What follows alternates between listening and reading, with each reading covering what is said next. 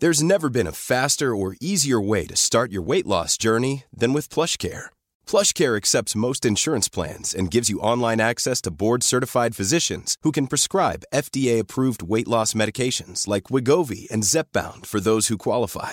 Take charge of your health and speak with a board-certified physician about a weight loss plan that's right for you. Get started today at plushcare.com slash weight loss. That's plushcare.com slash weight loss. plushcare.com slash weight loss. Mom deserves the best, and there's no better place to shop for Mother's Day than Whole Foods Market. They're your destination for unbeatable savings, from premium gifts to show-stopping flowers and irresistible desserts. Start by saving 33% with Prime on all body care and candles. Then get a 15-stem bunch of tulips for just $9.99 each with Prime. Round out Mom's menu with festive rosé, irresistible berry chantilly cake, and more special treats. Come celebrate Mother's Day at Whole Foods Market.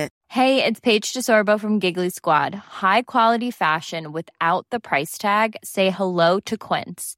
I'm snagging high-end essentials like cozy cashmere sweaters, sleek leather jackets, fine jewelry, and so much more. With Quince being 50 to 80% less than similar brands. And they partner with factories that prioritize safe, ethical, and responsible manufacturing. I love that. Luxury quality within reach. Go to quince.com slash style to get free shipping and 365 day returns on your next order. Quince.com slash style.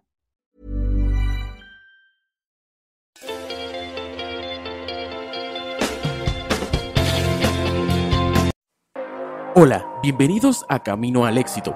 Hoy hablaremos sobre Muchas gracias. Llamados. Un placer estar con ustedes y para mí es emocionante este foro, fue muy ilustrativo porque hemos tenido la oportunidad de ver en esta pasarela a nuestros alumnos, ahora son nuestros maestros, que han hecho de sus empresas un sueño realidad y lo cual se me hace maravilloso porque finalmente ha sido nuestro objetivo y nuestro sueño durante más de tres décadas formar líderes. Y creo que ustedes vieron el día de ayer a una gran cantidad de líderes, extraordinarios todos ellos, que han convertido sus sueños en realidad. Y efectivamente el día de hoy vamos a hablar de sueños y de muchos sueños. Eh, les han dado un cuadernillo que es muy importante para que puedan seguirme a lo largo de toda esta charla y la cual es estructurada básicamente en esta forma. A esto, nada más alerta, quiero que estén muy alertas, porque la velocidad de la charla, ustedes saben, es un poquito rápida. Eh, básicamente, para empezar, vamos a, a, ubicarnos. Esta charla está estructurada, lo uno, en preguntas, muchas preguntas. ¿Por qué? Lo decía en forma muy clara Albert Einstein. Lo más importante es no dejar de hacerse preguntas. Lo más importante es no dejarse de hacerse preguntas.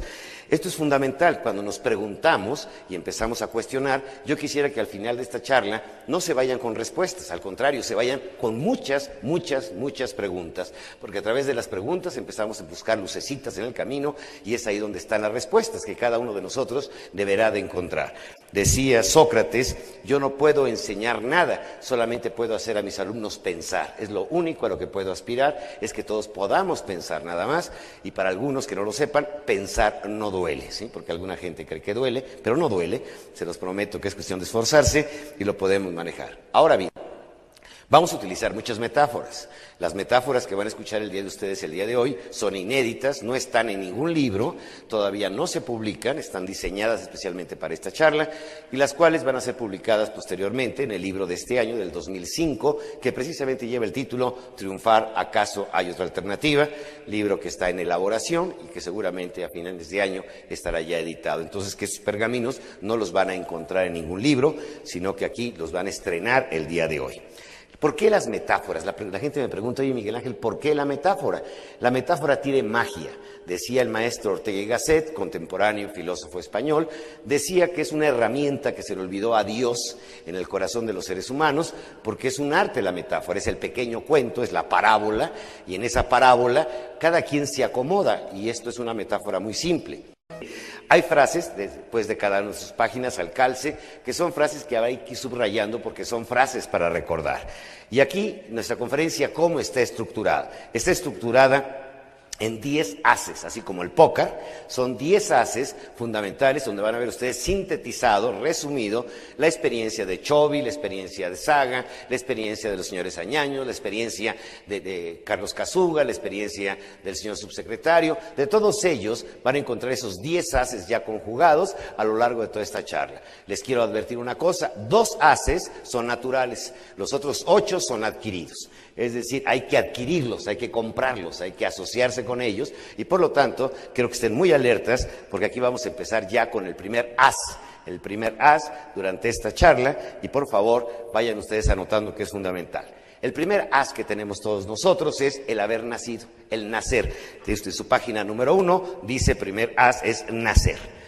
Imagínense ustedes por un momento, porque además todo el mundo habla de que somos demasiados habitantes sobre la faz de la Tierra. Pues sí y no. Oye, somos 6.600 millones, oye, pues somos un montón de seres humanos. Si ustedes no lo saben, hace dos semanas, exactamente hace dos semanas, nació el chino 1.300 millones. Ya son un madrero de chinos, original y copia, 1.300 millones. Y la gente dirá, oye, ya somos demasiados habitantes sobre la faz de la Tierra. Por favor, reflexión, analícenlo. Piensen por un momento que hubiéramos sido inmortales que la muerte no existiera, que es un tema que vamos a abordar el día de hoy. La muerte no existiera. Bueno, ¿qué hubiera pasado? Existiríamos actualmente sobre la faz de la Tierra 90 mil millones de seres humanos. Escuchen bien, ¿eh? 90 mil millones de seres humanos. ¿Quiénes son los que estamos vivos? El 7.3%, nada más. El 7.3% somos los sobrevivientes de una cadena genética de millones de años. Aunque creamos que somos muchos, somos bien poquitos, porque solamente quedamos de los 90 mil millones, quedamos el 7.3%. Entonces, fíjense qué curioso, la cadena genética, esto sí anótenlo por favor, que es importantísimo, es lo último en neurociencia, la cadena genética. ¿Qué sucede con una cadena genética? Bueno, son eslabones que se van armando los eslabones genéticos, que son fundamentales, hagan de cuenta una gran cadena, cadenas son eslabones, eslabones, eslabones, eslabones, eslabones que se van dando a lo largo del transcurso de toda la historia. Es decir, son aquí, piensen ustedes que el primer eslabón, bueno, es la faz de la Tierra, el ser humano, que apareció hace 50 mil años, hace solamente 50 mil años. En este primer eslabón, obviamente, se generó la vida. Por primera vez había un ser humano sobre la faz de la Tierra. El Homo sapiens, o los primeros vestigios, fue hace 170 mil años. Pero ¿de dónde viene este primer eslabón? Obviamente es la creación, la máxima expresión de la creación de Dios, pero trae, obviamente, imagínense, un planeta Tierra que tiene por origen 4.600 millones de años, escucharon bien, 4.600 millones de años, y que proviene de un Sol que tiene 5.000 millones de años, y viene de un universo, escuchen bien, que tiene 15.000 millones de años. Para que se dé el primer eslabón pasaron cuántos? 15 mil millones de años. Y empezaron a generarse eslabones, eslabones, eslabones, eslabones, eslabones. ¿Qué hubiera pasado si mamá, mi mamá, se muere virgen? Todos los mexicanos creemos que nuestra mamá es virgen. No, no, les prometo que no es cierto. ¿sí? Entonces resulta que si mamá hubiera, hubiera quedado virgen, pues yo no nazco. Afortunadamente mi papá se cuchiplanchó a mi mamá, ¿sí? Y gracias a eso yo nací, si no que hubiera pasado, no hubiera nacido. Y si mi abuela se hubiera muerto al momento de nacer, pues no nace mi mamá y por obvio yo tampoco hubiera nacido. Y entonces empiezan a darse una cantidad de eslabones y para que llegue yo a la vida aquí, cuando yo nazco, les voy a dar mi fecha de nacimiento, 1946, ya soy un verdadero anciano, de la tercera, casi de la tercera edad, bueno, tuvieron que transcurrir todos estos eslabones sin que, escuchen bien, un solo eslabón se hubiera roto. Con uno que se hubiera roto, no llego. Entonces fíjense por dónde pasaron todos estos eslabones.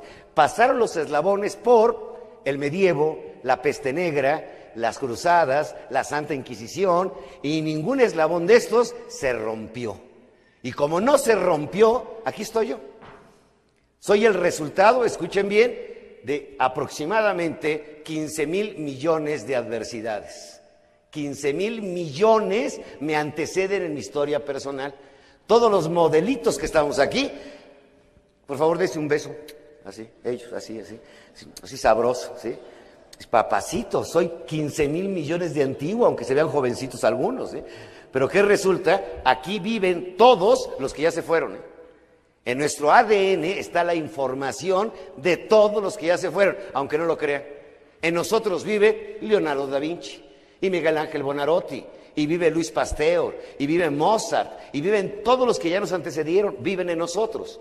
Por eso, todas estas nuevas corrientes esotéricas en tus vidas pasadas, ¿sí? Se han encontrado ese, rollo, ¿no? Que, y tú eres un reencarnado. No, yo conozco amigos reencarnados, o sea, que es de carne, ¿sí? Que es diferente, ya. ¿Y a qué se debe que estén reencarnados? Pues todo lo que se han tragado en el pasado. Y, y obviamente han llegado a la reencarnación completa. La vida definitivamente es para, exclusivamente algo para triunfar. Obviamente yo creo que el pecado más grande que Dios ha de ver y que desafortunadamente la iglesia todavía no lo sanciona como pecado y que además las leyes son los mediocres. Imagínate tú como padre de familia que le has dado a tus hijos lo mejor de lo mejor, las mejores escuelas, los mejores médicos, lo mejor de lo mejor y te resulta el chavo dos tresiano. ¿Y tú cómo estás, hijo? Dos, tres, dos, tres, dos, tres. Y tu vieja, dos, tres, dos, tres, dos, tres, dos, tres. Y la vida, dos, tres, dos, tres. ¿Cómo se hace sentir Dios? Dos, tres, dos, tres, dos, tres. ¿Por qué? Porque imagínate todo lo que nos ha dado y nada más analice nuestro origen cósmico, pues sería un pecado no hacer de nuestra vida una obra magistral. ¿Para qué nacimos, señores? Yo no creo que hayamos nacido para otra cosa que para triunfar. Ese realmente, y por eso estamos en esta cadena genética. Muchas personas Rompieron su cadena genética, pero su información trascendió. Ejemplo, Teresa de Calcuta. Ustedes escucharon ayer a Chovy. Obviamente, Teresa de Calcuta se le cruzó en la vida. O sea, al tipo se le apareció la mujer más buena, buena, buena del mundo. Y obviamente tocó con su información, heredó en su información otra cadena genética, que a su vez va generando otras cadenas. O sea, por eso es maravilloso, extraordinario, apasionante ser maestro. Ser maestro es una pasión porque estás trasladando información, estás influyendo en la cadena genética de la humanidad. Por eso, señores, al final de esta página, algo que es fundamental, viven en nosotros todos los que ya se fueron. Todos los que ya se fueron, viven en nosotros. No los podemos sacar de nosotros, están en nuestra cadena genética. Y si ustedes influyen positivamente en todo en su entorno, van a trascender en la cadena genética de todos los seres que les rodean. Esto es algo que es fundamental y es esencial. La responsabilidad, escuchen bien, la responsabilidad de vivir. Es un privilegio, pero también es una gravísima responsabilidad. En neurociencia, algo que es algo importantísimo, en neurociencia se ha llegado, esto es lo último, ¿eh? en lo último que tenemos en avance de neurociencia, se ha llegado a la conclusión que todos los seres humanos, básicamente, tenemos cinco talentos, que son regalos, ¿eh? O sea, son cinco talentos que son un regalo. ¿Conocen algunos chavitos que hablan como locos? Hablan, hablan, hablan. A lo mejor puede ser hasta conferencista. ¿Sí? Y así encontramos que hay talentos, hay gente que tiene talentos naturales, o sea, se te facilita algo en especial. Se calcula, fíjense qué impresionante, que el 97%, 97, 97, somos genios. Nada más que somos as no conocido. ¿sí? ¿Sí? Es que yo soy muy capaz, muy capaz, muy capaz, pero nadie lo sabe. Ah, Eres un as no conocido. Entonces, ¿qué resulta? Que se nos va dando y se nos hace un núcleo central, se nos hace un núcleo central, que es la combinación de todos esos talentos, y hay algo en especial, algo que es muy importante, es el privilegio. O sea, si tú tienes un talento, ¿será responsabilidad o privilegio? Las dos. Es un privilegio, pero es una gravísima, gravísima responsabilidad. Fíjense ustedes muy bien, les voy a hablar ahorita del síndrome del erizo. ¿Escucharon bien, eh? La palabra erizo. Por favor, esto dibujen en su cuaderno porque no lo van a tener. Número uno, hay algo en la vida en la cual tú puedes ser el mejor del mundo. Escríbanlo, por favor, ¿eh? Lo mejor del mundo. hay algo que se te da en forma natural. Se te da en forma, bueno, tú no sabes de dónde, tú has visto un chavo que de pronto toma una guitarra y ya, pero de oídas empieza a sacar alguna canción. Hay una persona que se le facilita escribir, hay otra persona que se le facilita cantar, hay otra persona que se le, se le facilita cocinar. O sea, tiene algo, te tienes que preguntar, gran pregunta para el día de hoy, ¿en qué ser tú, cada uno de los que están aquí, el mejor del mundo? El mejor, ¿eh? ¿En qué crees tú que puede ser el mejor del mundo? Y no quiero que piensen que se van a ganar el premio Nobel de la Paz o de literatura o que le van a hacer un monumento en Suecia. No, no, no. Por ejemplo, tú eres jardinero, te encanta el jardín. Y al momento en que tú te dedicas a arreglar el jardín, a la gente que le sirves dicen, este es el mejor jardinero del mundo. ¿Eres mesero? No, no, no, dice la gente, qué bruto, es el mejor mesero del mundo. O te dicen, no es que el tipo es, eh, es recepcionista, es el mejor recepcionista del mundo. Tú tienes que decidir en qué puede ser el mejor del mundo. Número uno, ¿eh? en lo que sea. Como chofer, como taxista, como conferenciante, lo que vayas a hacer en la vida, que la gente diga, ese es el mejor del mundo. En lo que vayas a, eres diseñadores, artes gráficas, lo que tú quieras, vas a ser el mejor, el mejor del mundo. Número dos, que es bien importante, es algo que lo vives con pasión. Una pasión enorme. Te llena, te hace vibrar, te hace sentirte completo, lo haces apasionadamente. Luego vemos a nuestro queridísimo amigo Carlos Kazuga con su eh, software japonés, pero con su cerebro mexicano. Es decir, lo, que te impresiona, un tacataca mexicano. Y además con una pasión de mexicano. Y además un hijo de migrantes, un hombre que con una mano de adelante y atrás salieron adelante. O sea, con una pasión, porque su padre le decía, hijo mío, si no le pueden dar nada a México, váyanse de este país. ¿Qué carajos están haciendo aquí? Ellos nos abrieron las puertas, nosotros les tenemos que devolver lo que nos ha dado. Y por supuesto, es impresionante ver la pasión. Ustedes vieron ahí un desfile de apasionados, ¿a poco no? Una bola de apasionados, todos una bola de locos. Lo decía mi queridísimo maestro, que lástima que no esté aquí para darnos la cátedra, el maestro Aristóteles. Para aquellos que no lo sepan, no alinea con la selección de Brasil, no, no, no. O sea, nuestro maestro Aristóteles vivió hace 2500 años y decía, la excelencia es para desequilibrados. O sea, si aquí salen excelentes porque ya se convirtieron, entraron a la locura. Aquí no se aceptan gentes normales. Aquí hay que estar medio deschafetado para entrar al mundo de la pasión. Y no necesariamente un anuncio de Vicky Ford, no, no, no, no. ¿sí? Se, necesita pasión para hacer.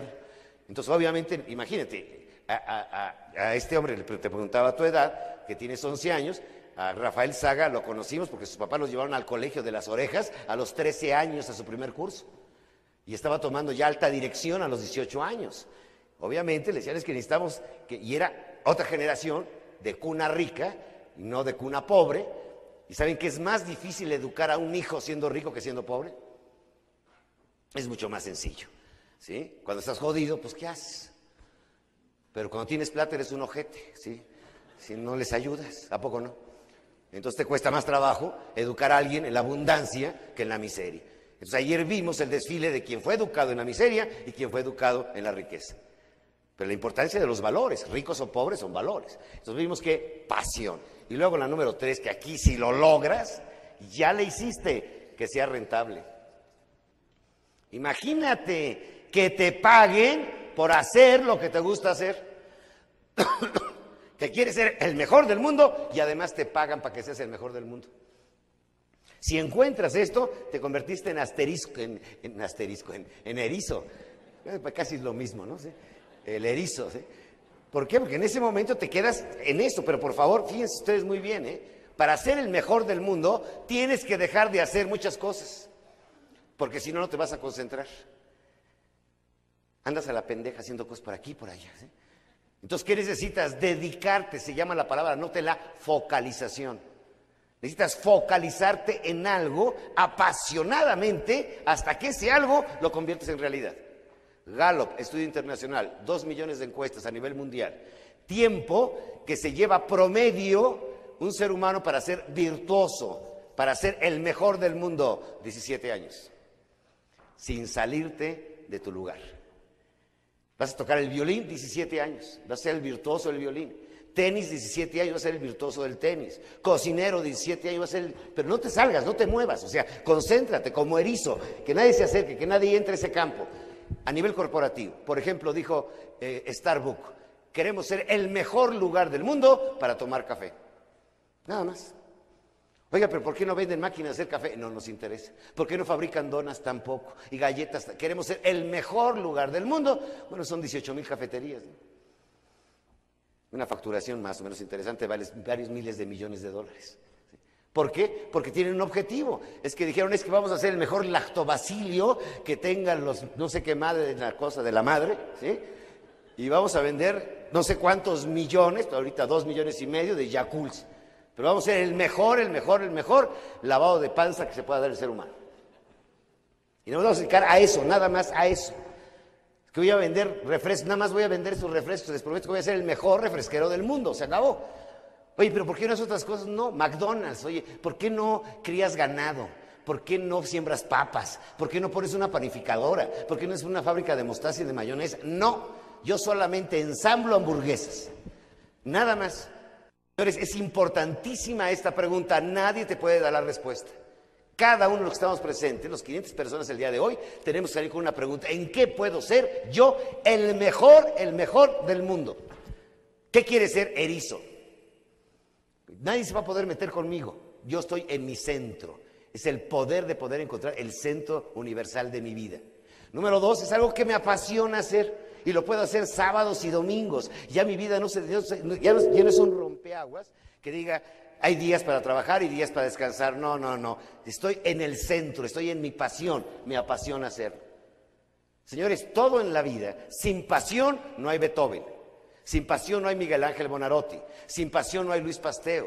Sin pasión no hay Bicola. Sin pasión no hay Yakul. Sin pasión no hay Teletón. Sin pasión no hay nada. Imagínate a Beethoven sin pasión. Nueve sinfonías hay que hueva, mejor cuatro. Miguel Ángel Bonarotti, ¿para qué pintas en el techo, güey, en el piso? No es fácil. Sin pasión nos desinflamos. ¿Cuánta gente conocen que andan en la vida así? A la pendeja nada más.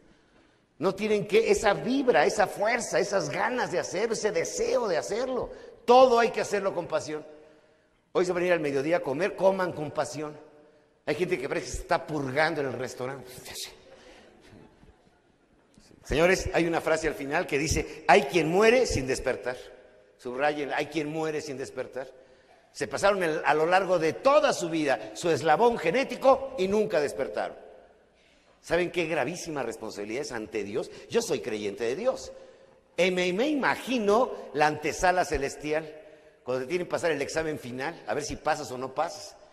Y yo creo que la pregunta van a decir, oye, ¿y tus talentos y los dones que te di, qué hiciste con ellos?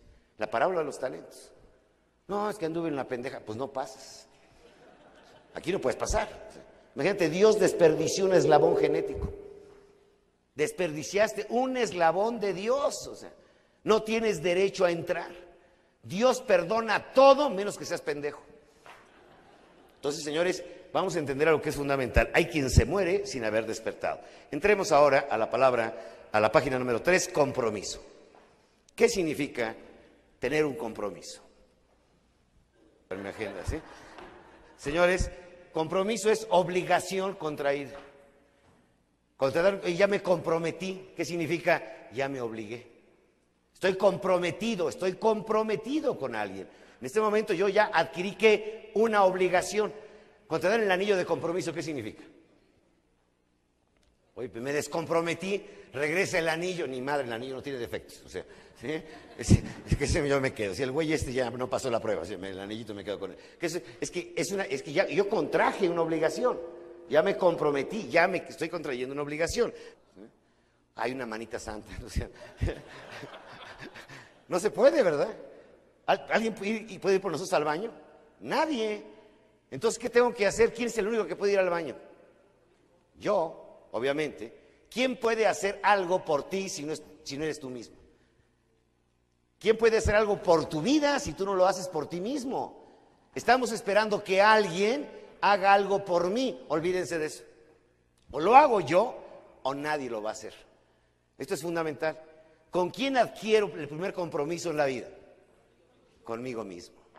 Yo debo vivir comprometido, obligado conmigo mismo. Por eso viene la palabra mágica y esta la determinación.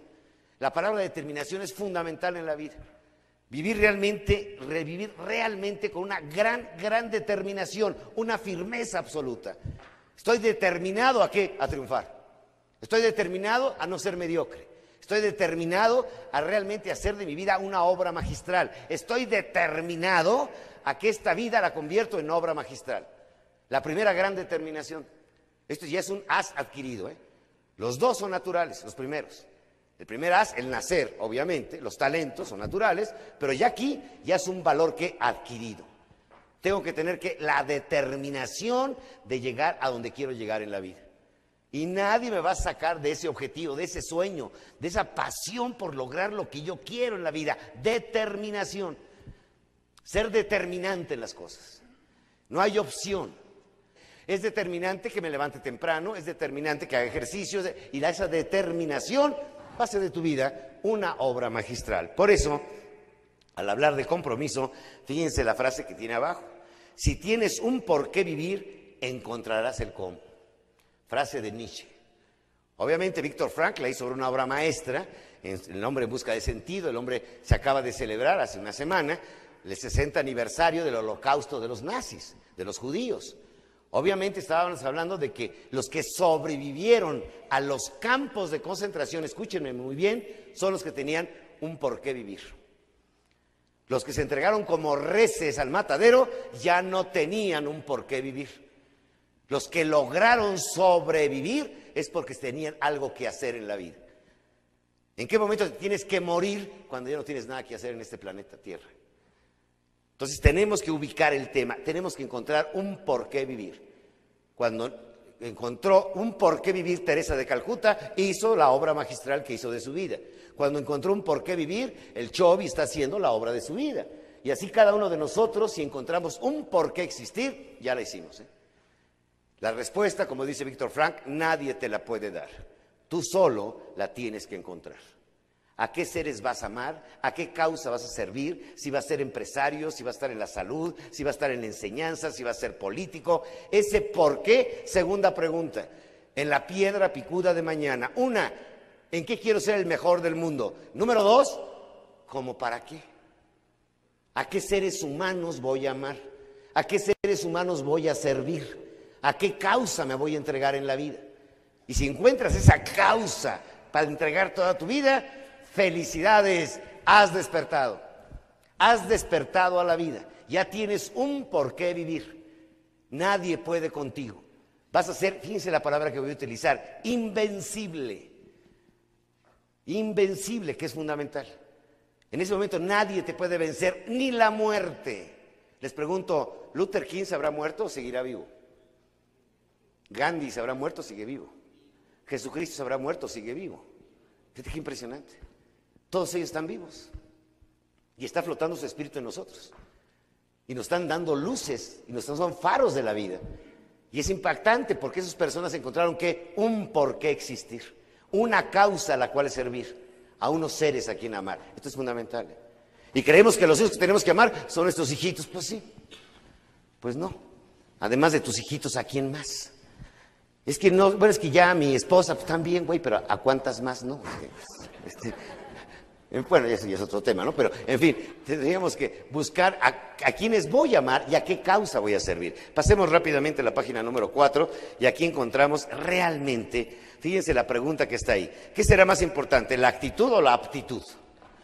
Decía Sir Winston Churchill, aquí voy a hablar bastante del gordo, porque el gordo además se me hace del tipo más agradable, flemático, y además nadie se imagina su perfil interior que tenía Winston Churchill.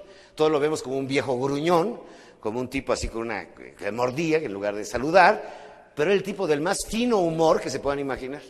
Era un tipo verdaderamente alegre, Winston Churchill. Y se los voy a mostrar a lo largo de unas cuantas reflexiones, mostrándoles la otra cara del león británico, cómo se manejaba, por decirles algo. Él era antifeminista en el Parlamento, estaba la famosa Lady Astor, y ustedes saben, el señor no tomaba, no tomaba whisky, tomaba ron. Entonces era café y parecía café. Se echaba su primera taza de café a las cinco y media de la mañana, puro ron. Y un día ya al mediodía, ya, pues imagínate, con dos pomos allá adentro, ¿sí? le dice Lady Astor, otra vez borracho, Sir Winston, y le contesta, yo soy borracho, pero usted es fea. Yo puedo dejar de beber, ¿eh? Y le dice, oiga, este, si usted fuera mi marido, le daría arsénico. Pues si usted fuera mi vieja, me lo tomaba. Es para que se den una idea. Pero es sí muy serio, ¿eh? muy, muy flemático el tipo. ¿sí? Entonces Winston Churchill decía, las actitudes, fíjense bien, ¿eh? las actitudes son más importantes que las aptitudes.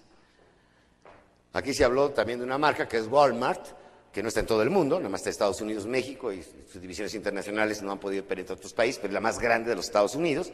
Su mejor empresa, su asentamiento está en Londres y es en la única empresa de toda la cadena Walmart donde eligen no por aptitud, sino por actitud. La actitud es fundamental. Señores, ¿cuál ha sido el gran descubrimiento de mi generación? El gran descubrimiento de mi generación es que entendimos que podemos cambiar de vida. Mi generación se nos descubrió un telón enorme y dijimos, podemos tener una vida diferente. Yo puedo cambiar de vida. ¿Cómo? Cambia de actitud. Cambia de actitud. Si logras cambiar de actitud, vuelves a vivir, cambias tu vida. Si tú puedes liberar tu peor actitud, liberas lo mejor de ti mismo.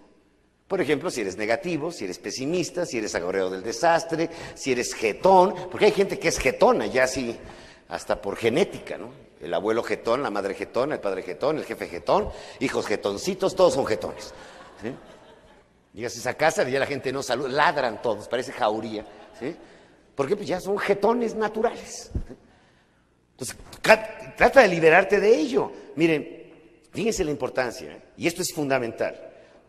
Levante la mano. ¿Quién de ustedes ha vivido alguna adversidad? el, que no, el, que no, levantó la mano, ni madre que está vivo. O sea, vamos viviendo que adversidad tras adversidad tras adversidad, ¿sí no? Y decía Sir Winston Churchill, fíjense bien, el jetón decía, el optimista ve en cada adversidad una oportunidad. El optimista ve en cada adversidad una oportunidad.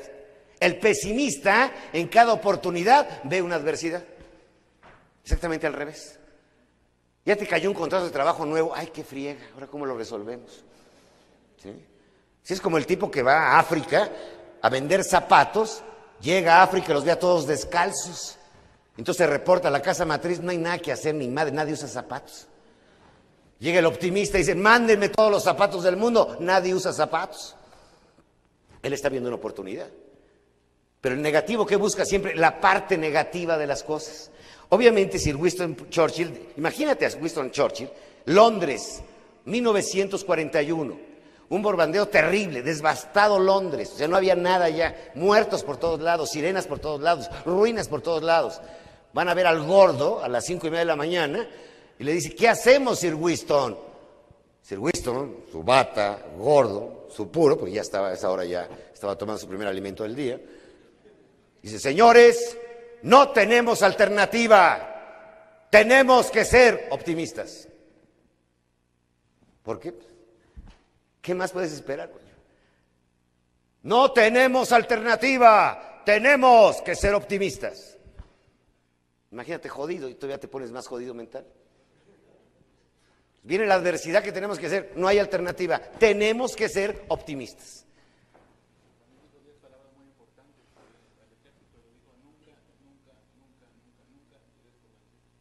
El Señor tuvo discursos muy curiosos. Nada más por darles otra anécdota de él. El discurso más corto de un primer ministro en todo el mundo ha sido de Winston Churchill. El señor estaba, lo invitaron a la escuela naval, la graduación, estaban en plena guerra. Después de que leyeron su ridículo invite, que era larguísimo, el señor ya había sido premio Nobel de literatura, era un hombre, un lord, era un hombre millonario, era un hombre que no tenía ninguna necesidad de andar a sus 80 años en esas broncas. Entonces, ya cuando terminó, su discurso, Sir Winston, él fue el que inventó la B de la victoria, esta B de la victoria. ¿sí? Él dijo, nada más dijo, no se den por vencidos. Y se fue. Adiós. No se den por vencidos. ¿Era optimista o, o pesimista? Profundamente optimista. ¿sí? Miren, la circunstancia, esto escúchenlo muy bien, lo importante de la experiencia es cómo la ves. ¿Qué arista le ves? ¿Cómo la manejas? En Gente Nueva, que les quiero decir, es el Congreso, donde se originó hace 21 años toda esta nueva generación de chavos, como el Chovi, como Charlie Labarte, como Fernando Ariza, estoy hablando de Kilo de Ayuda, estoy hablando de Teletón, estoy hablando de Mano Amiga, estoy hablando de Lazos. son 27 empresas del sector social. Manejan actualmente esas, esas 27 empresas de unos squinkles que me encontré hace veintitantos años, 500 millones de dólares. Es su capital operativo de todas sus empresas. Imagínense la locura. Entonces, obviamente, todos ellos han tenido algo que es fundamental, la forma en que han asimilado las experiencias. Todos los años hacemos un congreso para los jóvenes. Les acabamos de fundar su escuela de líderes en, en Toluca. Entonces trajeron a una señora que se me hizo impactante su experiencia y la forma en que lo visualizó. Una mujer colombiana, bastante guapa, de unos 40 años, bastante aceptable la señora, y nos platicó y nos narró rápidamente su experiencia. Dice, yo tenía un pequeño, precioso, de tres años, hermosísimo, un niño que era el amor, voy al hospital, estaba enfermo constantemente, luego alguien me sugiere que le hagan la prueba del SIDA. Y resulta que mi hijo tenía SIDA. Yo me casé virgen, amaba a mi marido, él me contagió de SIDA. Entendí lo que decía ayer Chovy, que la peor enfermedad es la enfermedad del abandono. A mi chiquito, que todo el mundo jugaba con él y todo el mundo lo quería, esto fue en Medellín, esto fue hace 15 años, empezaba el SIDA, a partir de ese momento a mi chiquito le empezaron a dejar la comida en el suelo, nadie lo quería tocar. Fui a la iglesia y el cura me dijo, saca a ese niño de aquí, si no ya no van a venir los feligreses. Se le estaba cayendo la piel, se estaba descarnando, se me desvaneció entre los brazos. Mi marido murió también de SIDA. Yo soy portadora de SIDA. Y ahora le he encontrado un sentido al tener SIDA. Y es venir a platicar con los jóvenes para que se den cuenta la importancia de los valores. Le dio sentido a qué? A su sufrimiento. Encontró un por qué vivir. Y no consumirse en el odio y en la amargura. Es algo importantísimo. ¿eh? No consumirte en el odio y en la amargura. Fíjense bien lo que les voy a decir. ¿eh? Dejar de sufrir es una decisión. Es una decisión.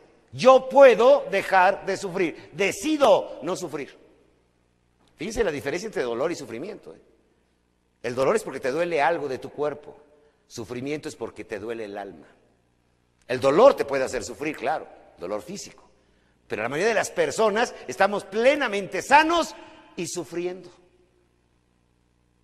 Estoy en una casa espectacular en Acapulco, viendo la bahía, y me dice un amigo, Miguel Ángel, yo he sufrido más que tú.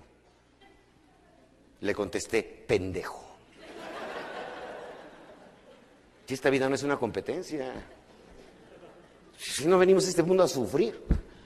Uno de los problemas teologales que tenemos todavía una cuentita pendiente con la Santa Iglesia Católica Apostólica Romana, con toda la Santa Baticueva, es una bronca que... Pues ¿quién se va al cielo? los que más sufren. Imagínate, no existe el cielo, jodido aquí, jodido allá. ¿eh? Más te vale que aprendamos a ser felices. Nos han entrenado para sufrir. Ustedes vean las iglesias, todos los, todos los santos cómo están. Sufrientes, llenos de puñaladas, sangre. y la mayoría con caras de puñales, con una florecita. ¿Cuándo has visto un santo de la alegría, una sonrisa? Se fue al cielo por alegre. Ni madre, se va al infierno por divertido. Fíjense la frase que tiene abajo su página número 4. No sonrío porque soy feliz. Sonrío para ser feliz. No, no, no, no espero. Cuando sé feliz voy a sonreír. No, voy a sonreír, voy a sonreír para ser feliz. Voltense a ver y dése una sonrisa. Voltense a ver. Dése una sonrisa. ya nos cambió el. Ya acá, no sé. Ahora son dos machines. ¿eh? A lo mejor hay relaciones hoy, ¿no? O sea, sí. A ver, ¿quién tiene pareja? Y los que no tienen, ahorita nos emparejamos, no se preocupen. ¿sí? Pero fíjate, qué, bello amanecer es que con una sonrisa, poco no? Bueno, te, ¿quieres ser un cafre en el periférico? Sonríe. Sacas la mano y le das al güey de atrás así. Y se para. ¿Sí? Pásale. No sé. ¿Por qué? Pues es que es, enigmático, es un guerrillero urbano. Todo el mundo tiene que andar de jetas, ¿a poco no? Prendemos la radio en la mañana, lo primero, ¿para qué? Para recibir toda, bueno, todo lo, todo lo que ha dañado al mundo, quiero que me entre al alma al despertar. Me meto a la regadera y más caca le meto. ¡Ah! Y en el coche más todavía. ¿Por qué? Porque está prohibido tener buen humor. Señores, ¿dónde se forja un líder? En la adversidad.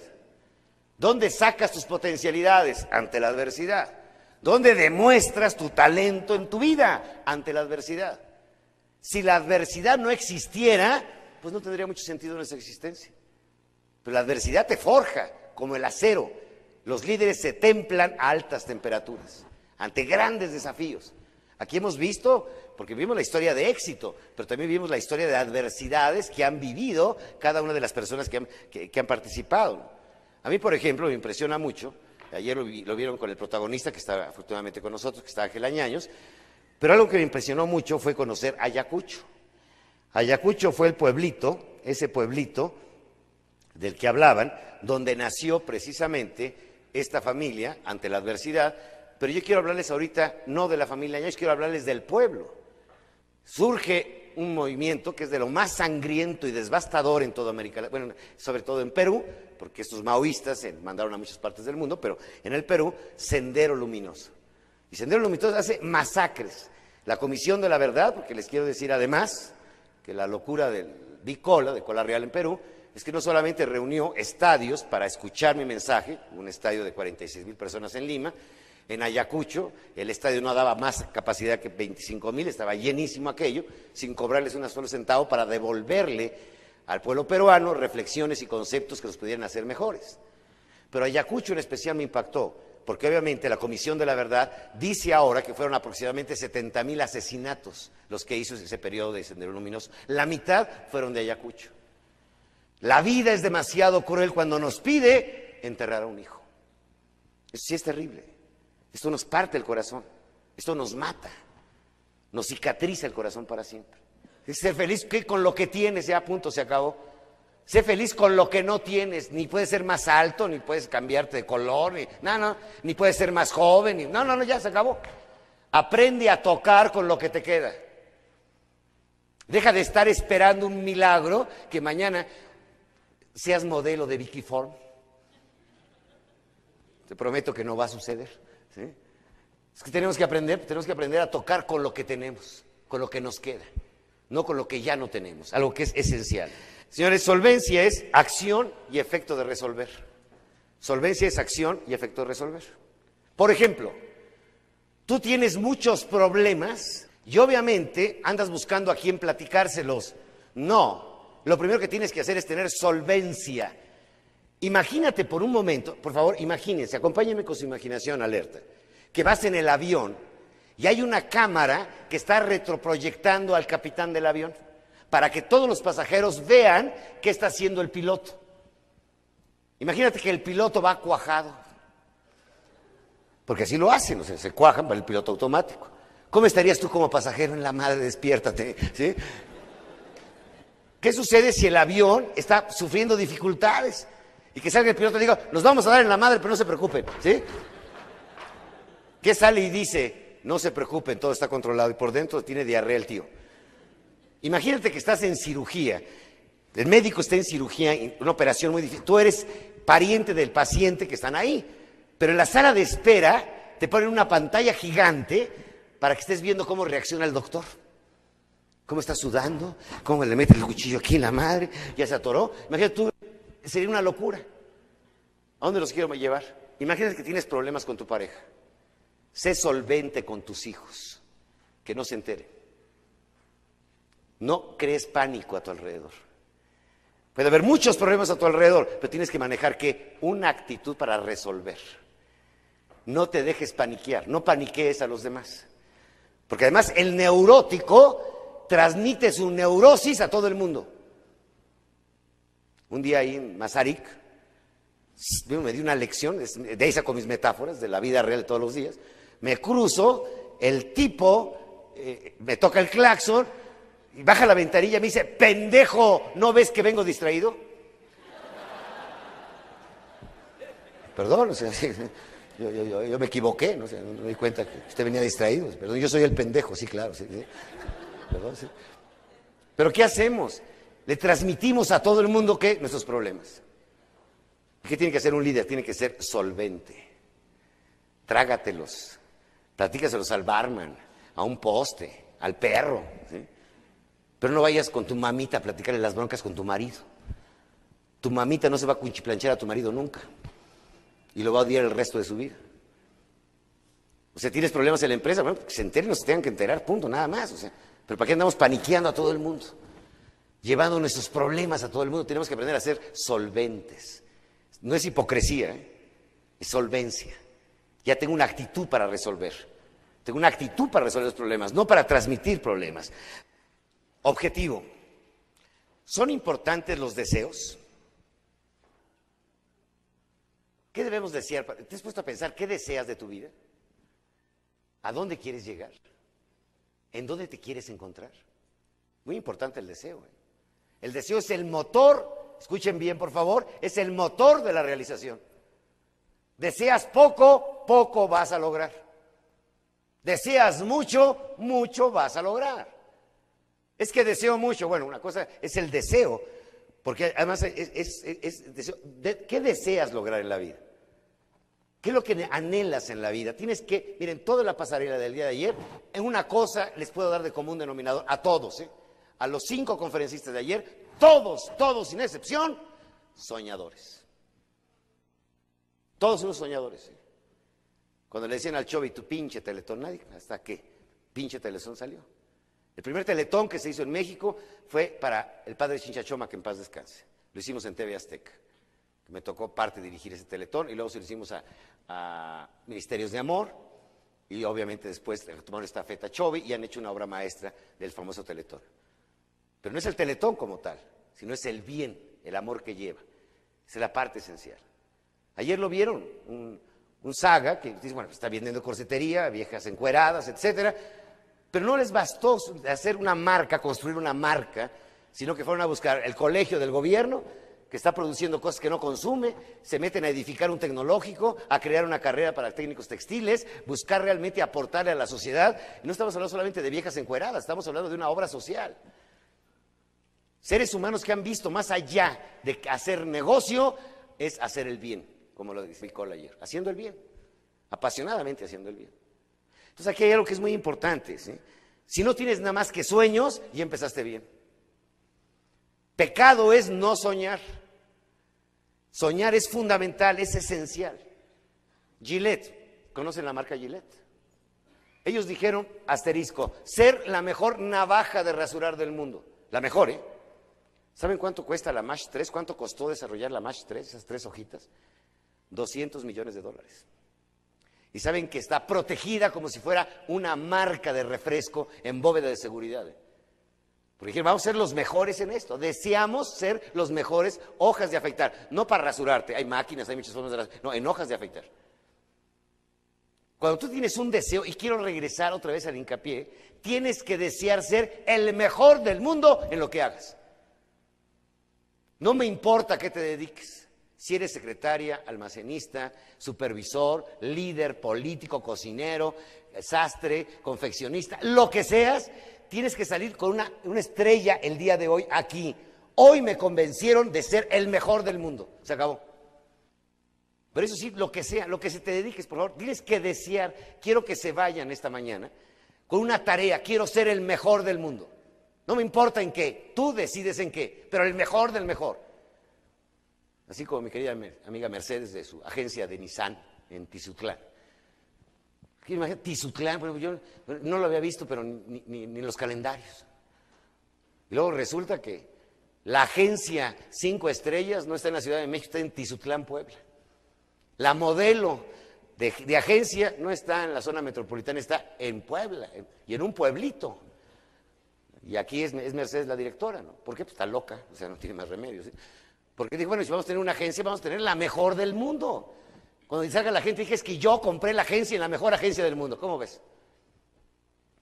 la última vez hice un voto de confianza, me mandó una camioneta último modelo y hasta facturada. Dije, en la madre, mañana me escapo. Pero ¿qué resulta? Bueno, resulta que cuando tú decidas, de verdad, por favor, piensen que sus empresas sean lo mejor del mundo, en bordados, el mejor bordado del mundo, la voy a manejar. Tratamiento, tuberías de agua, las mejores del mundo. Ya estamos hasta la madre de mediocres, ¿a poco no? Ya no necesitamos, es que los mediocres siempre dicen, casi, casi llego. ¿A poco no? Casi, casi me la ligo. Entre el casi, casi, ¿habrá diferencia entre medalla de oro y medalla de plata? El, el, de medalla de plata es casi llegué. Y el otro güey dijo, ya llegué. Esa es la diferencia. Miren, y esto va con los teólogos también. ¿eh? Buscar la perfección es frustrante. Buscar la excelencia es emocionante. La excelencia es sobresalir en lo que sea. Pero ¿quieres ser perfecto? ¿Qué es ser perfecto? ¿Y para quién eres perfecto? La pregunta. Imagínate que hubieras nacido mujer musulmana. A los 13 años de edad, el 90% de las mujeres musulmanas son castradas, les quitan el clítoris. Y además las cosen. Hasta el día que se casan las descosen. Y los musulmanes ortodoxos, cada vez que hacen el amor, cosen y descosen todos los días. Fíjate qué belleza. Voy a ser musulmana perfecta, ni madre, me quedo imperfecta. ¿Qué, ser, ¿Qué ser perfecto a lo judío? ¿Qué ser perfecto al americano? ¿Qué ser perfecto a la francés? ¿Qué ser perfecto en el siglo XX o en el siglo XXI? Paradigma equivocado, teológicamente equivocado. El ser humano, escuchen bien, no nació para ser perfecto, nació para ser infinito. Como infinito es Dios.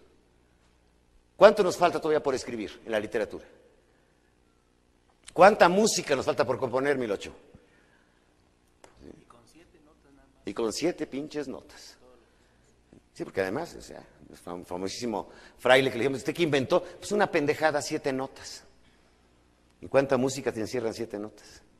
¿Cuánta literatura en, 29, en 28 letras? Infinita, ¿eh? Vamos a seguir al final, pero algo que quiero remarcar, y regreso al tema, ¿eh? señores, hoy tienen que decidir en qué quieren ser lo mejor. Tienen que encontrar la estrella de su vida. Si encontramos esa estrella, ya la hicimos en la vida. Escuchen ustedes esto que es muy importante. Todos tienen ahí en su página, en la página número 7, cornejoonline.com, es nuestro portal en el cual pueden ingresar gratuitamente, bajar pergaminos, documentos, todo lo que ustedes quieran. Es un, es un portal que tiene aproximadamente 2 millones de hits al mes. Entonces, pues vale la pena que ustedes puedan ingresar y van a encontrar muchos de estos documentos que estoy leyendo. Los podrán ustedes bajar sin costo alguno desde nuestro propio portal. Bien, la sexta es la búsqueda. ¿Existirá la buena suerte o no existirá la buena suerte? ¿Sí o no? A ver, ¿quiénes levanten la mano que dicen sí? Levanten la mano que dicen no. Por eso estamos como estamos. Bájenla, por favor, ¿sí? Y la diosa de la fortuna tiene en una mano una cornupia, que es una, hagan de cuenta, un caracol de la abundancia, donde están saliendo muchos bienes y demás, y en otro trae un timón.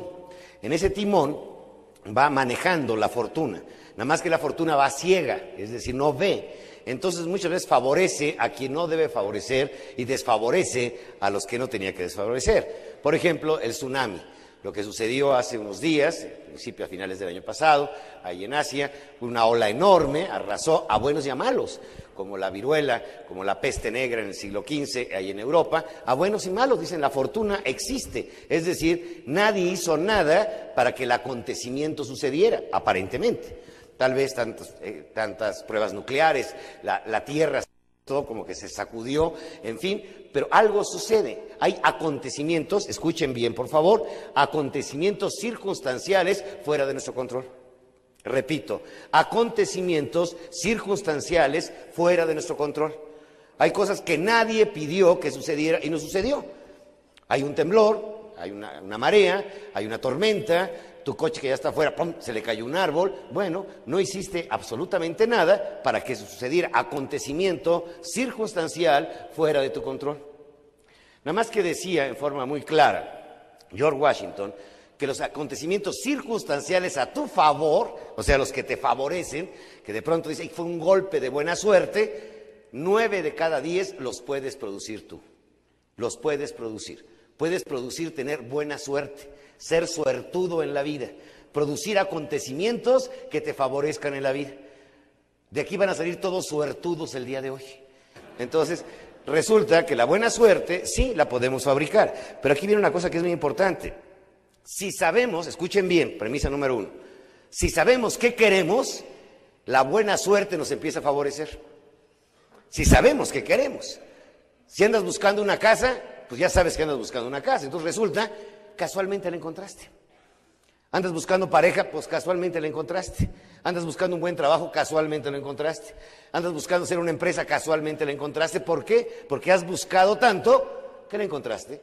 Tu búsqueda se facilita porque sabes qué quieres en la vida. Entonces, obviamente, estás alerta, escuchen bien, estás alerta para encontrarla. Pero si andas a la pendeja, pues no sabes ni qué. ¿A dónde vas? Pues no sé, voy bien si vas de poca madre, síguele. Y luego cuando llegues te vas a enojar porque no querías llegar a ese lugar. Pero lo que pasa es que no sabías qué querías.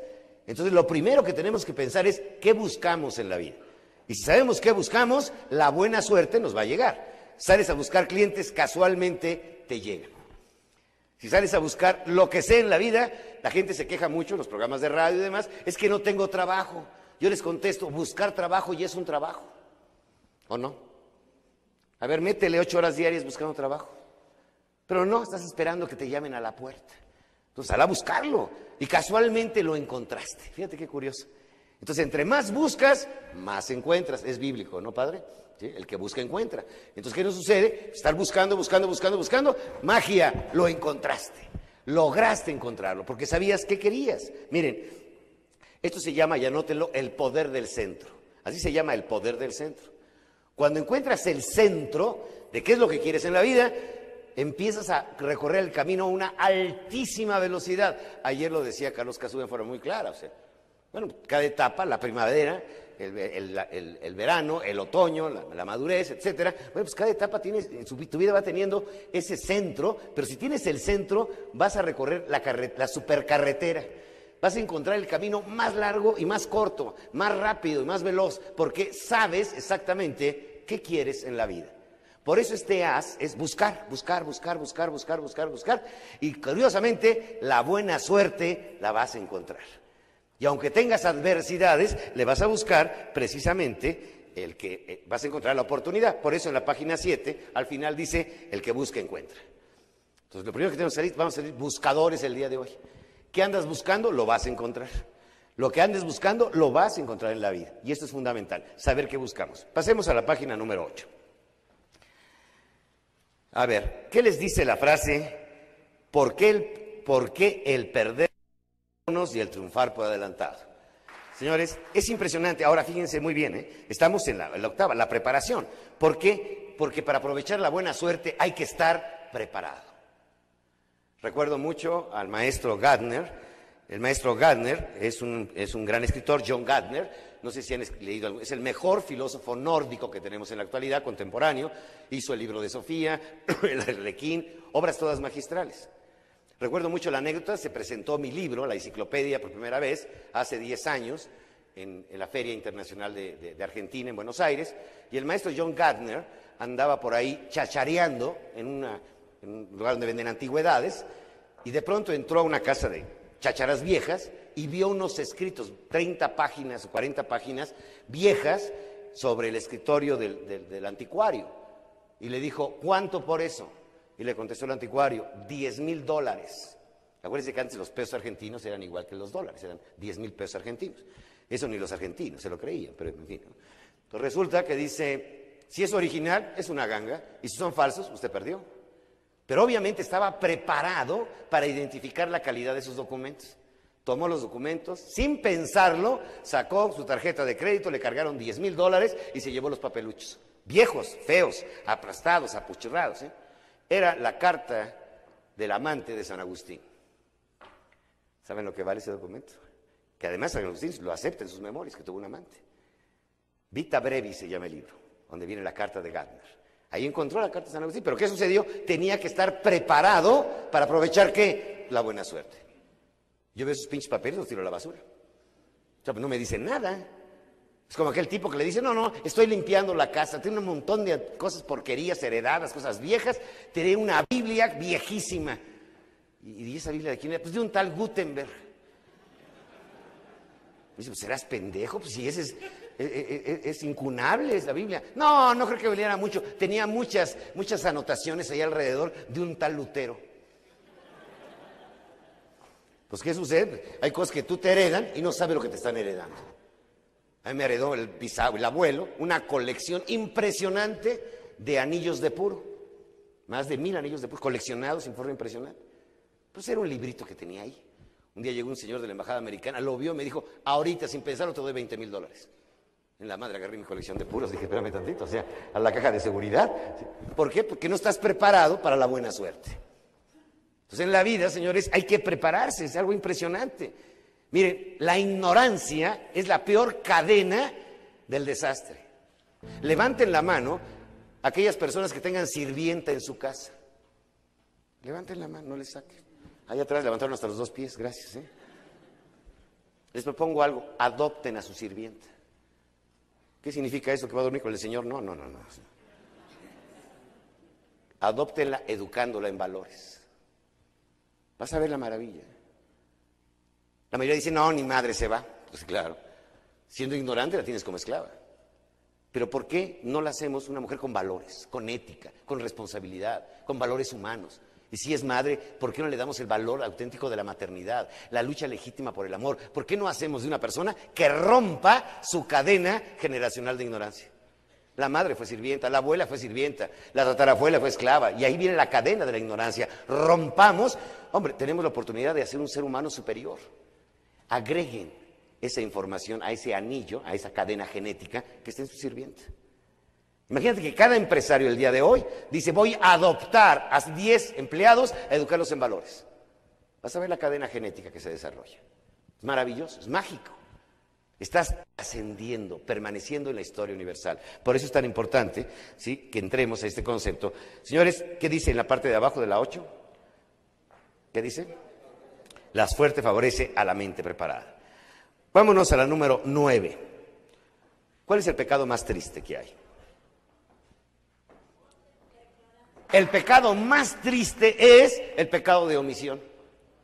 Pude haberlo hecho y no lo hice. ¿Tú lo dijiste en definición? Ahí lo dijeron en una sola palabra, omisión. Me pude haber atrevido, pero no me, no, me aventé. Por eso es un as importantísimo. ¿Cuál es la audacia? Arriesgarte a hacer las cosas, lánzate a hacerlas. No sé si hayas, parado de nada, no, sé la forma en que vayas a caer.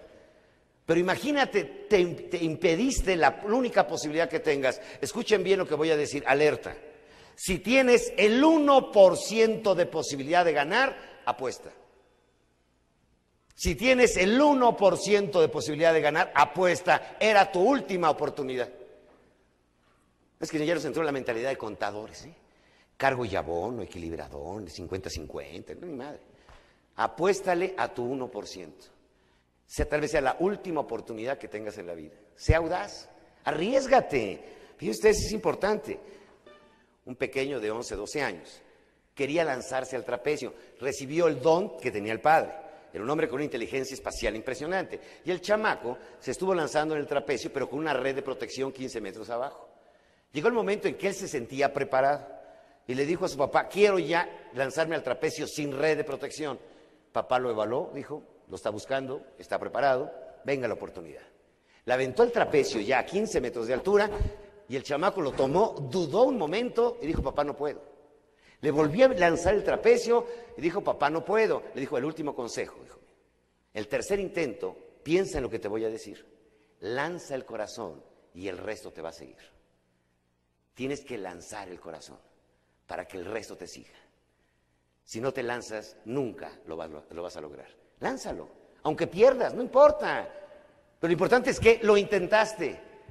Y además les quiero decir algo que es fundamental. En la vida, escuchen bien lo que les voy a decir. Hay que intentar muchas, muchas cosas en la vida, aunque algunas te salgan bien. Pues sí, lo intentaste tanto que le acertaste. ¿Sí? Ay, mira qué suertudo este güey. Porque el éxito todo el mundo cree que es casualidad, ¿sí o no? Pongan en su casa hay una casa en Acapulco que tiene un portal que se llama Portal Casualidad. Y llegas y le preguntas al dueño, ¿por qué casualidad? dice, por casualidad tenía el dinero para comprarla.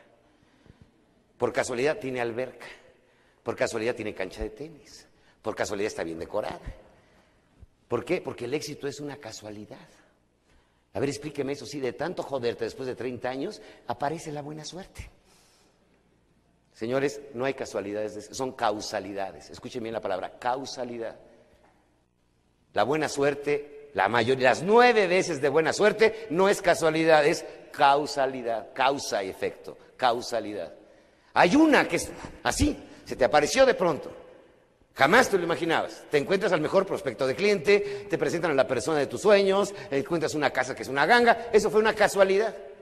Pero causalidad de cada día es nueve, las produces tú. Por eso, si no lo intentas, no lo sabrás, dice la página nueve. Si no lo intentas, no lo sabrás. Y vámonos al gran seductor. ¿Cuál será el gran seductor? Ahí está escrito. ¿Cuál es el gran seductor? El trato, señores. El trato es el gran seductor. ¿sí? Señores, realmente, y fíjense por favor, me los quiero llevar. Y esta frase anótenla. El amor planetario. Es un amor planetario. ¿Qué significa? Con tu pareja, cuando tú te encuentras, cuando se conocen, vienen de dos planetas diferentes. Tienes que respetar el planeta del otro su mundo de significado, sus valores, su cultura, sus formas, su estilo. Si se pierde ese respeto, hay ya una invasión planetaria. Tu empresa se convierte en un planeta, ¿sí o no? Con sus valores, con su misión, con su visión. Es un planeta. Y el que entra ahí tiene que entender las reglas de ese planeta, si no, puedes tener problemas. Te invitan a una casa, entras a un planeta diferente. Por eso, por eso la palabra trato lleva una base muy sólida que escriban, se llama respeto. Si no hay respeto, el maltrato es porque dejamos de respetar a los seres humanos. Queremos que el otro piense como yo, decida como yo, haga lo que yo quiera, etcétera. Ya no estoy respetando a otro ser humano. Es la importancia del amor planetario, porque cada vez que entramos en relación con otra persona, estamos entrando a un nuevo planeta. Y cuando la gente entre a su empresa, ustedes tienen que hacer el planeta de su empresa. Por eso le decían a Disney, ¿cuál es su mayor, su mayor acto creativo? ¿Qué hizo en su vida. Todo el mundo iba a decir que iba a ser Mickey Mouse. No. Contestó simplemente, ¿Do you speak Disney? O sea, en el planeta Disney se habla Disney. En el planeta Disney tratamos a la gente al estilo Disney. En el planeta Disney respetamos al huésped. En el planeta Disney producimos alegría y felicidad humana. El planeta Disney, este es mi planeta. Y se, maneja con las reglas que yo he puesto en mi planeta. Tu empresa es el reflejo de la cultura del planeta que tú estás creando. Estás creando un planeta. Cuando dos seres se encuentran, entre la unión de ambos crean un nuevo planeta, amor planetario. Y el trato es fundamental. El trato debe tener varias características. Número uno, respeto. Mucho respeto. Es que la gente ha confundido una, fíjense muy bien, ¿eh? delicadeza en el trato, delicadeza. Lo hemos confundido con una corriente light gringa que se llama conductismo, dice que asertividad le llama. Oye vieja, a pesar de estar tan gorda, sudas poco. Es que soy muy sincero, te estoy diciendo lo que pienso. Qué ojete, ¿no? Oye viejo, después de todo no eres tan pendejo. No entiendo el mensaje, ¿me entiendes? Es que soy muy sincero, no, eres un ojete que es diferente. O sea, vamos hablando de las, vamos hablando de las palabras correctas, ¿no? ¿Qué resulta? Tenemos que tener que mucha delicadeza en la comunicación. Trato es respeto, es delicadeza y aunque no lo crean, ternura. Ternura. ¿eh? Todo un animal, eres tierno con el animal, le modificas el temperamento. Trata con ternura una flor y te responde. ¿eh? Imagínate si eso puede hacer con un perro o con una planta, ¿qué es lo que puede hacer con un ser humano? Señores, aspirar a la excelencia es aspirar a dar un trato de excelencia a los seres que nos rodean. Todos los líderes de todos los tiempos son los grandes seductores. Esta mujer rubia, alta, muy bella y hermosa, Teresa de Calcuta, ¿se acuerdan? La gran seductora. Al que se le cruzaba lo seducía. Recuerdo un cliente, amigo mío, que tiene en Tijuana, tiene mucha plata, este hombre les donó un terreno para que pusieran la casa de las Madres de la Caridad, pero su terreno de al lado, Tijuana, el terreno, vale como oro molido, le, empezaron a invadir de tantas gentes, donativos, pobres y demás. Entonces me dice mi amigo, oye, quiero hablar con Teresa de Calcuta. Le digo, no vayas tú, manda a tu director. No, no, no, yo quiero conocerla personalmente. No quiero que me invadan ese terreno. Pues ve. En la tarde lo vi, ¿cómo te fue? Doné todo. Pues sí, pendejo. Pues, ¿Con quién te metes? O sea, estás metido con una gran seductora. O sea, ten cuidado. Imagínate Gandhi, ¿se acuerdan de Gandhi? alto, guapo, hombre malboro, ¿sí? Imagínate para seducir a la ola de locos que anduvieran encuerados como él. Y caminando, no, no, no crean que una peregrinación de aquí a la Villa de Guadalupe, no, no, no, no, 200 kilómetros, órale, a pincel, vámonos, a la manifestación de la sal. ¿Era seductor o no? Miguel Hidalgo, ¿se acuerdan? Apuesto, sí, buena onda. Imagínate toda la bola de locos que sedujo. ¿Eran seductores o no? Simón Bolívar habrá sido seductor o no. Pancho Villa, bueno, todas las historias del mundo, ¿no? Pero todos los líderes, todos, tienen una característica, son seductores. ¿Cómo seducen? Con el trato. Son los grandes seductores. Si después de esta plática no ligan, me cae que tienen el cerebro ateflonado. no podemos hacer más. el gran seductor es el trato. ¿Ustedes conocen mujeres feas que son bellas? Mujeres que físicamente son feas, pero su trato es, cautiva. Y hay mujeres que son, tienen todo el hardware, pero sin nada de software. El coco vacío, ¿a poco no? ¿Hay alguien ahí? ¿Qué te resulta? Bueno, señores, tenemos que aprender que el trato es el gran seductor. Y el líder, obviamente, y además hay algo que es muy importante. El trato también, recuerden algo que es muy importante. El líder debe agradecer, agradecer a todos sus colaboradores. Debe vivir agradecido. Escuchen bien lo que voy a decir. El líder depende de su gente. Él es el visionario, pero los misioneros son los de abajo. O sea, Jesucristo tuvo la visión, pero ¿quién hace la chamba diaria de la misión? Él les dijo, pues ahí les dejo el fax, ahí me reportan resultados y ahí nos vemos, ¿sí? Se fue. Sí, sí. Viene el Papa Juan Pablo II aquí. Bien, ¿qué viene a hacer? Marketing, ¿sí? Y aquí les deja la misión. Ponen a chambear. señor de Yacul, obviamente Carlos, tiene la visión, pero tiene 60 mil empleadas para salir a venderlos. ¿Quién hace la misión? ¿Quién cumple con la misión? Entonces, el líder depende de su gente, no la gente depende del líder. ¿Qué tenemos que aprender? A dar las gracias, agradecer. ¿Cuántas cartas conocemos de agradecimiento a la mamá? Porque el 10 de mayo nos entra el complejo de Edipo, ¿a poco no? Mi mamita, y esa mamita de 90 años en joda haciendo mole, ¿no? Porque es el Día de la Madre. Es impresionante. El 10 de mayo nos desbordamos. ¿eh? Y el Día del Padre, bueno, como la mayoría no tenemos padre, porque el 50% de las madres son solteras. ¿eh? Es otra bronca. Como decía Carlos, hagan un homenaje al Día del Padre y trauman a los niños sin padre. ¿no? El Día del Padre, puta, ¿quién será? Oye, mamá, preséntame a mi papá, mano. Y en México necesitamos que rescatar la paternidad. ¿eh? Como que hemos dejado los papás ese papel de papá, mamá, mamá. Entonces como que tenemos que regresar a ser padres. Es un valor que tenemos que buscar. Y afortunadamente los mexicanos en América Latina tenemos madre. Los gringos ni a madre llegan ya. Sí. Mamá ya lo dejaron de ver hace 15 años, no sabe si vive en Miami o Nueva York.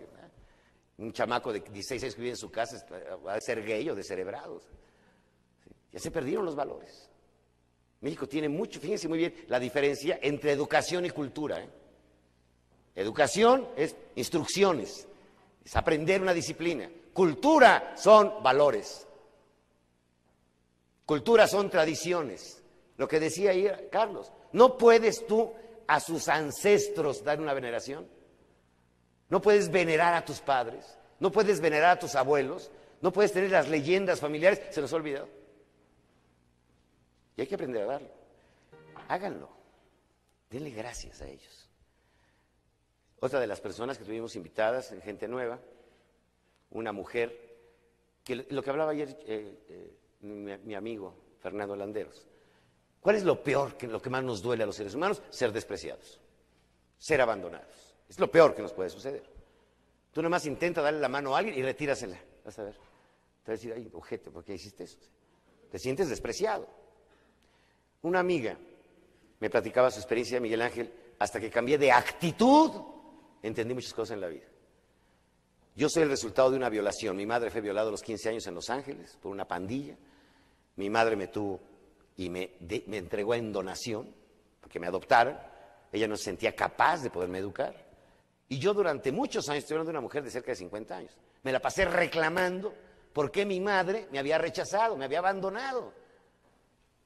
Regresé a buscarla, no para reclamarle, sino para decirle, mamá, gracias porque no me abortaste. Pudiste haberlo hecho y no lo hiciste. ¿Qué fue? Cambió su paradigma. Yo no sé cómo haya sido papá o mamá, pero tu cadena genética está aquí, gracias a ellos. más vale que les dé las gracias, porque sin ellos no estarías aquí.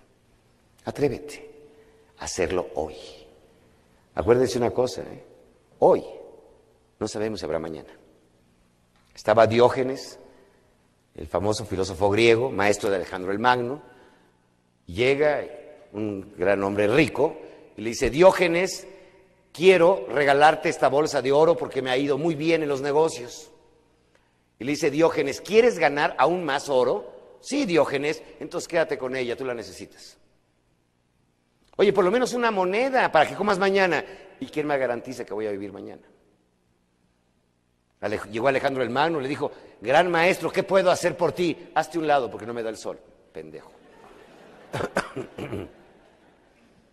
Hay cosas, señores, como decía Teresa de Calcuta, ¿eh? solamente lo barato se compra con dinero. Solamente lo barato se compra con dinero. Una voz cálida, un abrazo, un beso, un te amo, no tiene precio. Lo que hacen en los CRICs, la ternura con lo que tratan a los niños. Eso, pues te puedes ir tal vez a Houston, un hospital muy caro, pero el cariño con lo que hace esta gente en su trabajo, eso es espíritu de obra, no mano de obra hay espíritu de obra. Solamente lo barato se compra con dinero. Y vámonos a la última hojita, ya vamos a terminar. Página 11. Misión. ¿Cuál es la cita inevitable que todos tenemos que asistir? La cita inevitable. La cita que todos tenemos. ¿eh? Y ustedes van a decir, oye, qué dramático vamos a terminar la charla el día de hoy, porque es una cita importante. Ustedes saben que la muerte le da sentido a la, intensidad existencial. Sin la muerte no tendríamos intensidad existencial. Sabemos que esta fiesta se va a acabar. Les doy una noticia, ¿eh? te vas a morir. No tienes remedio. Esto no vamos a poder evitarlo. Nadie le puede agregar un minuto a su vida. Dios perdona, ¿eh? escuchen bien, el tiempo no. El tiempo es inevitable. De la sabiduría zen, les quiero decir que mi compañero de viaje, la persona, yo había estudiado hace 30 años el milagro japonés, la gente cree que estaba loco porque yo hablaba de Japón y quería ir a Asia, andaba buscando aprender la escuela asiática, el fenómeno se estaba dando en Asia, empecé a incursionar en el mundo de investigación japonés y de pronto se me ocurrió organizar el primer viaje de investigación internacional directamente con los protagonistas. Me llevé a 30 investigadores de México a Japón.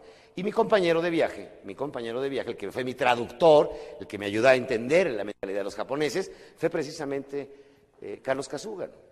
Porque el problema era traducir. Se estaba yo dando una charla a un grupo de Shermans japoneses, porque finalmente resulta muy curioso, o sea, yo pagué mi pasaje de avión, yo fui a buscarlos, yo llegaba, me encontré con un gran Sherman, una de las empresas más grandes del mundo, y lo primero que hizo fue sacar un cuaderno y empezarme a preguntar a mí. Le dije, ni madre, el que pagó el boleto soy yo, o sea, que tengo que preguntar soy yo, yo vine a preguntar. Y usted me empezó a ¿y cómo está México? ¿Y por qué así? Porque no, espérame tantito, yo quiero preguntarle a usted. Vengo a utilizar la misma tecnología taca-taca, pero con ustedes. O sea, entonces, obviamente, la gente, o sea, la, mentalidad de los japoneses, para yo daba una conferencia, les comentaba, y de pronto yo les digo a ustedes mordida, di una mordida, pues lo entienden muy fácil, ¿no? Pero de pronto alguien me dijo, oiga, ¿me puede explicar eso de la mordida? Acción de mascar, cortar. No, no, no. Es simplificación administrativa. Es para que las cosas fluyan ¿sí? en nuestro país. ¿sí? Nada más que explícaselo a un japonés, está, está en chino. Está en japonés, más bien. ¿sí? Entonces, obviamente, el que hacía el traslado latino al oriente, pues era Carlos. Y entonces, obviamente, juntos pudimos recorrer muchas partes de, Asia, aprendiendo precisamente muchas cosas. Y una de las cosas que hablaba ayer era que fue la Universidad de Tokio, porque finalmente uno de los factores que más inciden en la falta de productividad de muchos países es nuestra actitud religiosa. ¿Por qué? Porque lo que decía es muy cierto. Vamos a los templos a qué? A pedir. Somos pedinches, ¿a poco no? Córrele, córrele, llegó tu tío, pídele, pídele, tu padrino, córrele, córrele, ¿a poco no? Toda la vida estamos pidiendo, ¿a poco no? Dame, sindicato dame, empresa dame, gobierno dame, todo el mundo dame, dame. Somos pedinches, cultura pedinche. ¿Saben que es de lo más light nuestra confesión? Llegamos y, Dios mío, vengo a pedirte perdón porque le bajé 200 mil pesos a Mercedes, ahí en Tizutlán. Hijo mío, rézate 10 Padres Nuestros, tus pecados te son perdonados. Que, Mercedes se joda, no importa, ¿sí? Tú vas, le pagas a Mercedes y regresas, güey. Porque una cosa es perdonarte, otra cosa es disculparte, quitarte la culpa. Fíjense la, diferencia, ¿eh? quitar la culpa. Ahora con lo del holocausto, se hace la conmemoración de algo que para mí es de lo más impresionante. Ahí en Polonia, en Auschwitz, estaba un nazi alemán, general, agonizando. Ya tenía tan cerca la muerte que le entró el perdón. Entonces dijeron, tráiganme un judío que tenemos ahí en el campo de concentración para que yo hable con él. Les dejaron un trapo humano, todo jodido. Le dice, oye, quiero pedirte perdón por lo que le hice a los judíos. Yo maté miles de judíos. La última vez masacré, incendié en una choza a 300 niños. Y el que intentaba escaparse lo acribillaba. Te pido perdón. ¿Saben qué hizo el judío? Se dio media vuelta y se fue. ¿No lo vas a perdonar? Dijo no. Que lo perdone a quien lastimó. Ellos tienen que venir a perdonarlo. Yo no. ¿Por qué lo voy a perdonar en nombre de los que asesinó? Que los asesinados lo perdonen. No yo. Fíjate qué impresión. Por eso resulta muy light, ¿sí? Nada más pedir perdón y madre. Ahora repon la culpa. A ver, vamos a resarcir las cosas. Vamos a tener honor, vamos a ser verdaderamente gentes de honor, resarciendo culpas. No nada más pidiendo, ay, ya perdóname, sí, güey, ¿qué? Es que yo te amo mucho, como cuánto.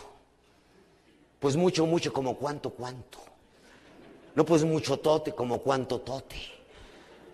A ver, güey, demuéstrame tu amor. Ah, ya cambiaste. Ahorita viene el 14 de febrero, qué simpático No importa el precio, sino la intención. No, ni madre, métele billete, o sea, o sea, que duela o no, ¿sí? Recuérdense que los diamantes no producen la felicidad, ¿eh? tranquilizan los nervios, que es diferente. Pero son demostrativos o no. Entonces, señores, cuando estamos arrepentidos hay que demostrar que estamos arrepentidos. No basta la palabra, también se requiere la acción. Las dos son importantes, la palabra y la acción.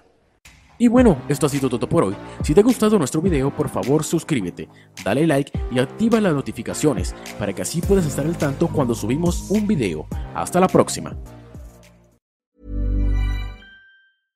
Hey, it's Paige DeSorbo from Giggly Squad. High quality fashion without the price tag. Say hello to Quince.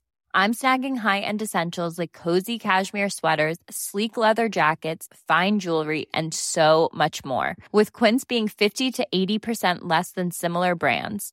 And they partner with factories that prioritize safe, ethical, and responsible manufacturing. I love that. Luxury quality within reach. Go to quince.com slash style to get free shipping and 365-day returns on your next order. quince.com slash style.